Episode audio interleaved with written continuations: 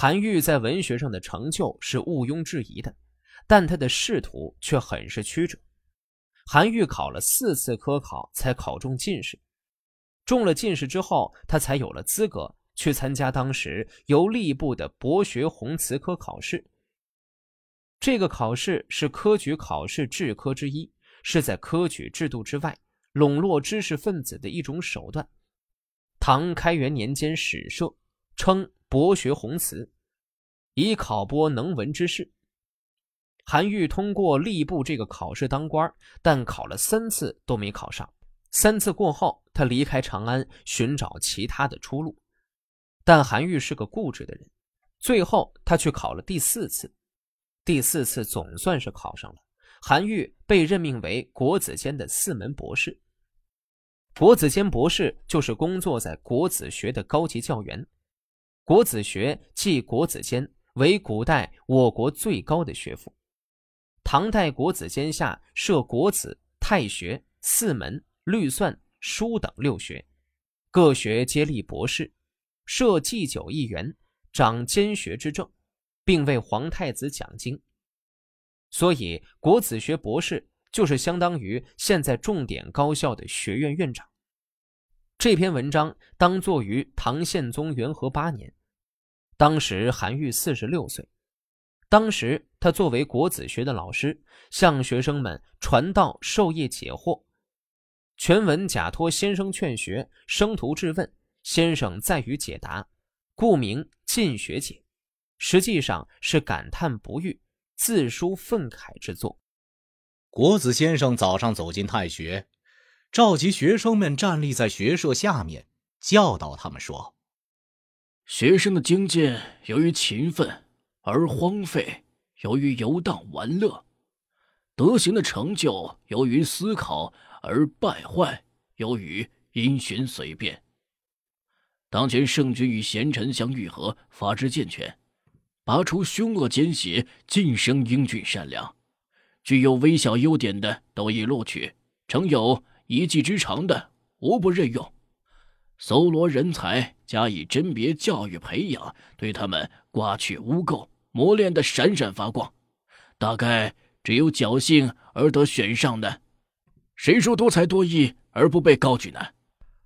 诸位学生只怕学业不能精进，不要怕主管部门官吏看不清；只怕德行不能成就，不要怕主管部门官吏不公正。话没有说完，有人在行列里笑道。先生在欺骗我们吧？我们这些学生侍奉您先生，到现在已经好几年了。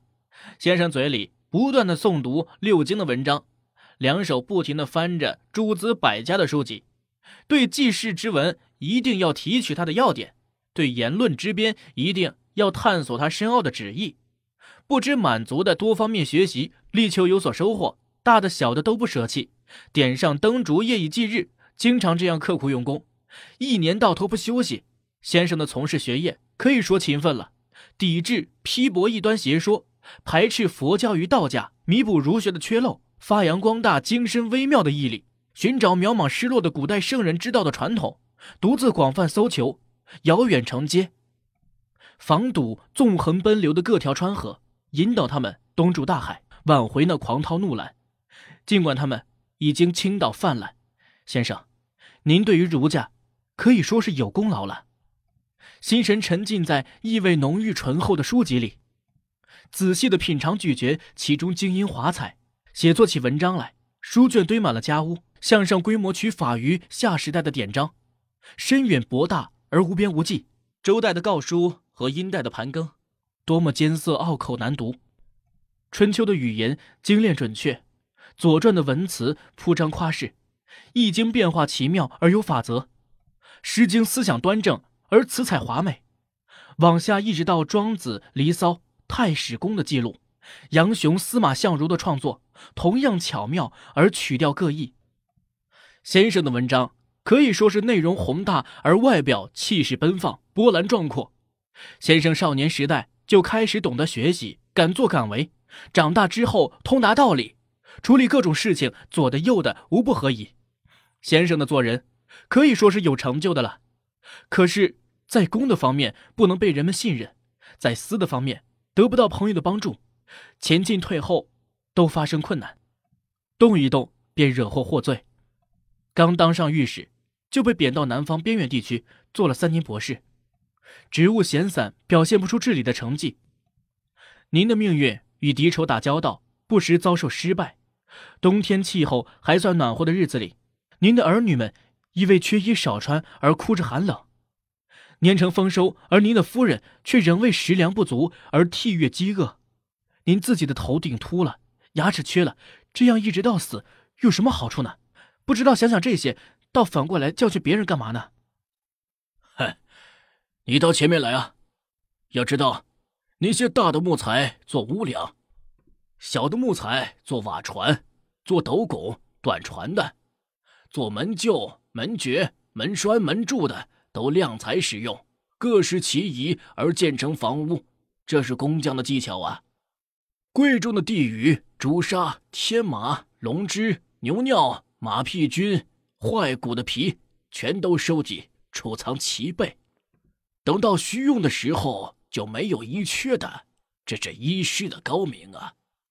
提拔人才，公正贤明，选用人才，态度公正，灵巧的人和质朴的人。都得引进，有的人谦和而成为美好，有的人豪放而成为杰出。比较个人的短处，衡量个人的长处，按照他们的才能品格分配适当的职务，这是宰相的方法啊。从前，孟轲爱好辩论，孔子之道得以阐明。他有力的车技周遍天下，最后在奔走中老去。荀况恪守正道。发扬光大宏伟的理论，因为逃避谗言到了楚国，还是丢官而死在兰陵。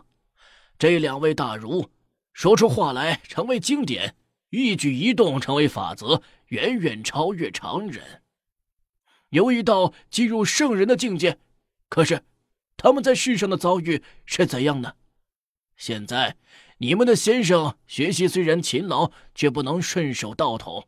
言论虽然不少，却不切合要旨；文章虽然写得出奇，却无异于实用；行为虽然有修养，却并没有突出于一般人的表现。